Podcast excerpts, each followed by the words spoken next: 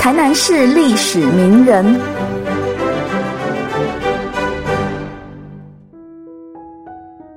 台南是台湾最重要的历史古都，它见证了这块岛屿不同时期的发展，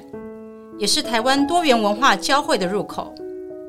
当我们提到台南的名胜古迹，我想有不少人脑中浮现的是安平古堡、赤坎楼，或是台湾文学馆。这些景点分别代表着荷兰、清领、日治不同时期治理台湾的政权所遗留在地景上的痕迹。但是，十九世纪还有一群影响台湾极为深远的异国力量，透过非常生活的方式，散播在台南城市跟乡村的各个角落，而实体呈现出来的就是一间间的教会建筑，背后的建立者就是西洋传教士。今天要跟大家介绍的这一位传教士马雅各医师，相当的重要，他身上有着很多第一的封号。他是十九世纪基督教首位来台的宣教师，他是开台西医，首位将西方医疗技术带入台湾城市与乡村聚落的医师，他也是将圣经进行口语化翻译，致力于基督教教育普及化的先端。这位医疗传教士来台时年仅二十七岁，在台湾七年的时间，有着关键性的影响与贡献。玛雅各医师于一八三六年出生于苏格兰首都爱丁堡。他出生于虔诚的基督教家庭，能力相当卓越。在二十二岁的时候，已经分别取得爱丁堡大学文学硕士及医学学位，而后留学德国、法国，身兼内科医师及外科医师的资格。这样一位前程似锦的年轻人，是在什么样的因缘际会之下？学经到台湾这个在当时相对于中国知名度不高的小岛呢，在十九世纪中叶，至异国透过医疗服务结合宣教，乃当时西方教会宣传基督教福音、拓展影响力的重要策略。一八六零年，在中国厦门的英国长老教会宣教师杜加德的建议之下，当时被称为福尔摩沙的台湾。首次被列入长老教会宣教的世界版图当中。一八六二年，对于海外宣教充满热忱的玛雅各医师，被英国海外宣教委员会指派为宣教师。隔年，透过杜加德牧师的引荐下，得知台湾这块宣教的新大陆。年方二十七岁的玛雅各医师，决定放下在英国崇高的社经地位，以及刚订婚的未婚妻。自愿与杜加德牧师一同搭船远渡重洋，来拓展台湾的传教事工。认真的玛雅各医师，在正式进入台湾宣教之前，做了不少功课，对于宣教事业有他独到的见解与想法。一八六三年底，他首先抵达中国上海，参观了在地的教会与医院，而后到厦门，开始学习闽南语。以协助日后在台湾传教事业的推动。为了进一步评估台湾宣教的理想基地，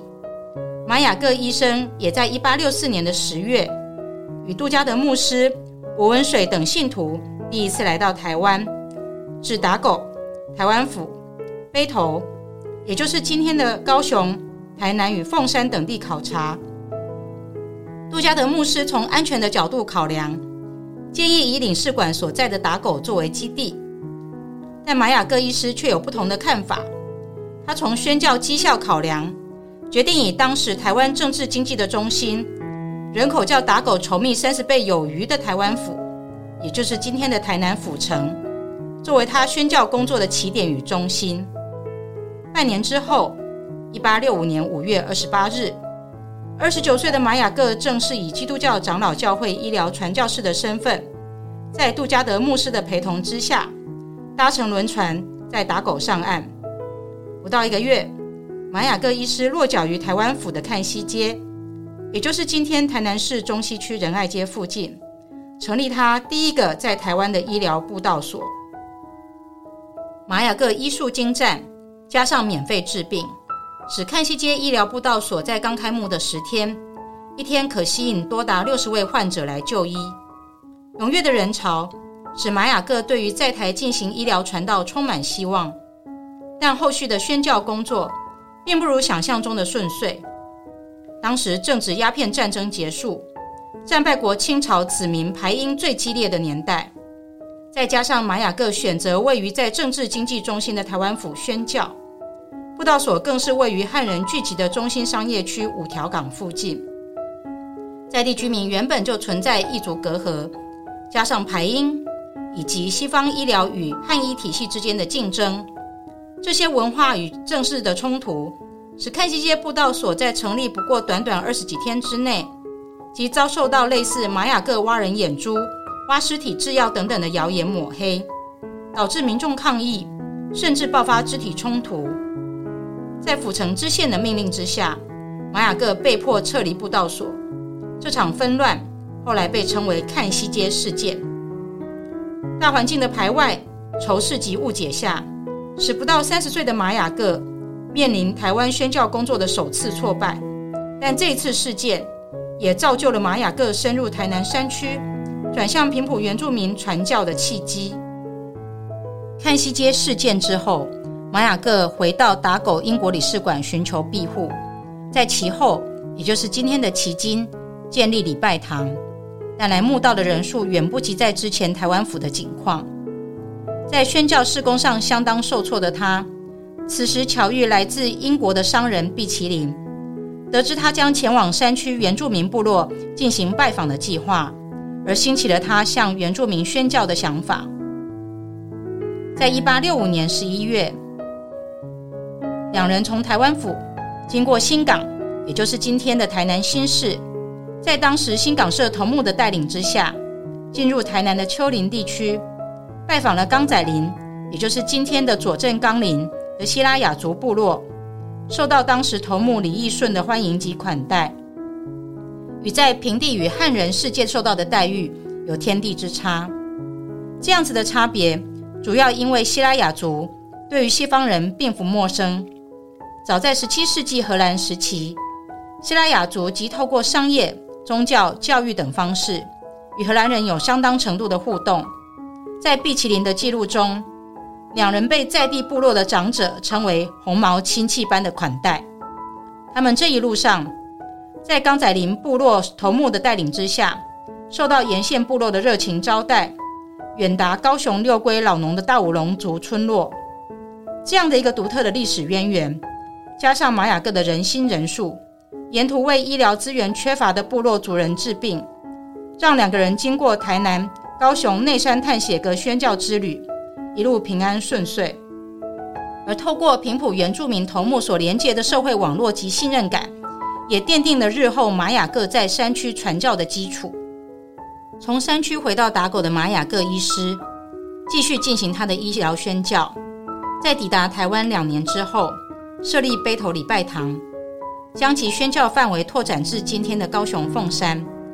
但在这个过程当中，平地宣教推动依然冲突不断。类似看西街的事件也在背头重演，礼拜堂受到攻击毁坏，信徒遭受殴打，甚至丧命。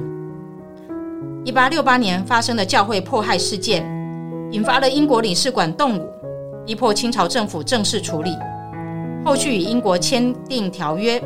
来确保基督教传教士在台湾宣教及居住的权利。这个事件也成为了教会宣教的转捩点。让玛雅各有机会重返府城，在二老口，也就是今天的卫民街启聪学校附近，建立礼拜堂及医疗所，让更多人慕名而来。而在半年之后，礼拜堂也另设立于亭仔角街，也就是今天的青年路附近，与医馆分开。此举象征着台湾教会的成长。而这两个据点。分别就是台南知名的太平境长老教会与新楼医院的前身。其实，真正让玛雅各建立在台宣教的信心、积极投入的地区，并非台湾府，而是位于山区的平埔原住民部落。在一八六五年首次探访的美好经验之后，玛雅各医师在隔年又再次与毕奇林同行，尝试拓展不同的原住民宣教路线。在老朋友刚仔林头目及其儿子的引荐之下，认识木栅人戴反，有机会进入高雄内门的木栅部落，并接受款待。两年后，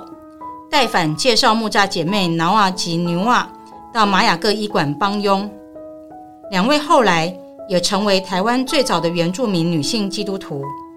透过代反及木栅姐妹的见证，大批木栅希拉雅族民改信基督教，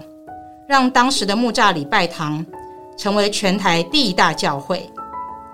以一八八八年年底的教会公报统计为例，当时木栅的信徒数有高达一百一十八人，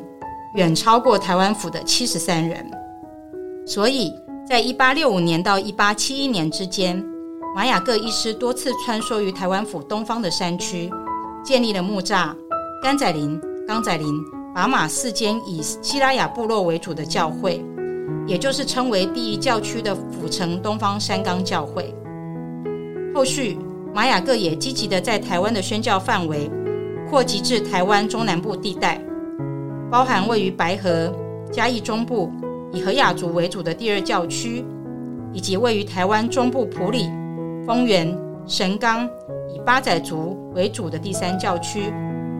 展现了玛雅各在山区宣教的丰硕成果。除了医疗宣教之外，玛雅各对于台湾另外一个重要的历史贡献。是透过英国摄影家约翰·汤姆森来提高台湾在西方世界的知名度。一八七一年，玛雅各的宣教任期即将届满，十分负责任的他，密集巡回三大教区，与李修牧师进行交接工作。同时，他也心系如何为台湾募集更多的医疗宣教资源。在一次因缘际会之下。玛雅各邀请了当时在英国皇家地理学会已经小有名气、同乡的摄影家约翰·汤姆森，两个人于一八七一年的四月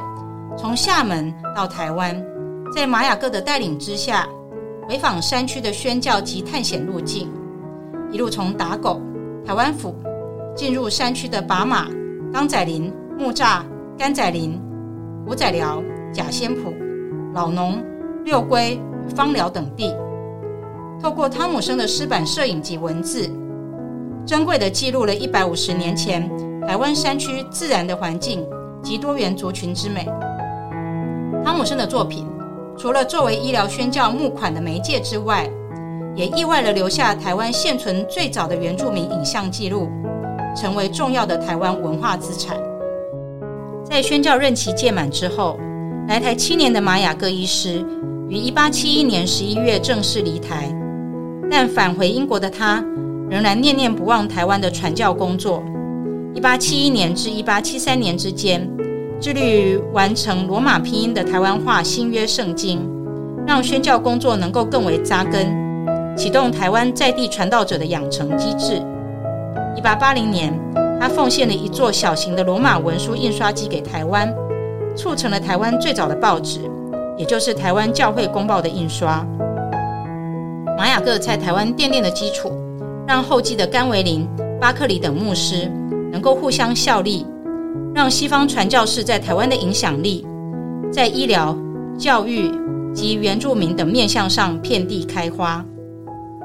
二零二一年是玛雅各医师逝世一百周年的纪念时刻，我们很高兴文化部以划定国家文化路径的方式。来纪念玛雅各以及毕奇林、汤姆生等人和不同部落协力者深入山区的历史角踪，彰显他们在记录台湾族群特色上的贡献及重要性。透过这条路径，希望未来我们有机会重新体验、诠释这条十九世纪西方人士穿越二地形，看见族群之美的福尔摩沙大壮游。下次。如果在台南山区意外看见一处处外表独特又美丽的教堂，请别惊讶，因为它可能就是玛雅各医师在一百五十年前远渡重洋，为台湾祝福所留下的记号。